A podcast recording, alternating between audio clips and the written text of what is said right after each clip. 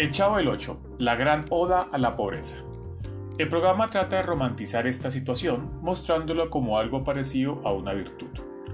Cuando era niño, uno de los programas que más me gustaba ver era El Chavo del Ocho y sus derivados, Chespirito, el Dr. Chapatín, Chapulín Colorado, etc.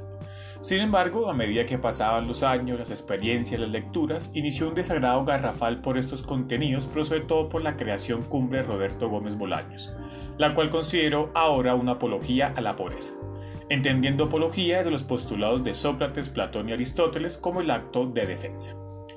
Precisamente,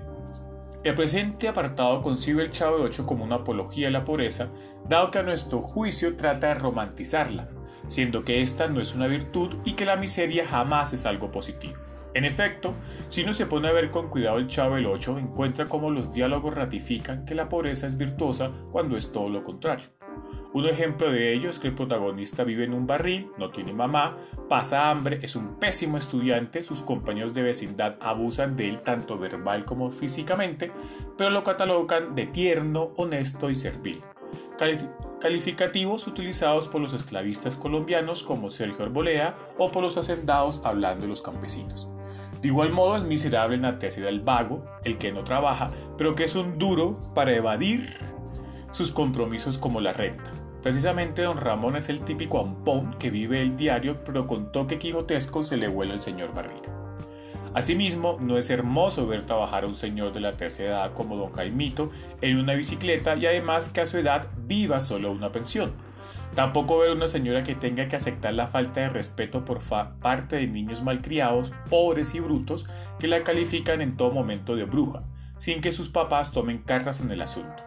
ratificando precarias pautas de crianza. Sin olvidar la típica pobretona que vive con pobres pero que se cree mejor familia, evidenciando revismo solo porque tiene una pensión, aunque está enamorada de un profesor que solo la utiliza para tomar café. Acotando que el señor profesor es un tirano, que se esfuerza por enseñar en forma memorística, pero no tiene dominio de grupo ni genera construcción ni de construcción del conocimiento, pues cada vez más son más brutos sus estudiantes y se contenta con llevarle flores y calentarle el oído a doña Florinda. En consecuencia, la presente disertación simplemente es una breve queja contra los héroes de la niñez, donde en particular se quiere reflejar cómo desde la corta edad nos tratan de meter discursos que intentan enaltecer o romantizar las características de la pobreza, como si ser pobre fuera una virtud en el sistema capitalista y sobre todo en el capitalismo primitivo de Colombia, donde adolecemos tantas injusticias sociales, económicas y políticas.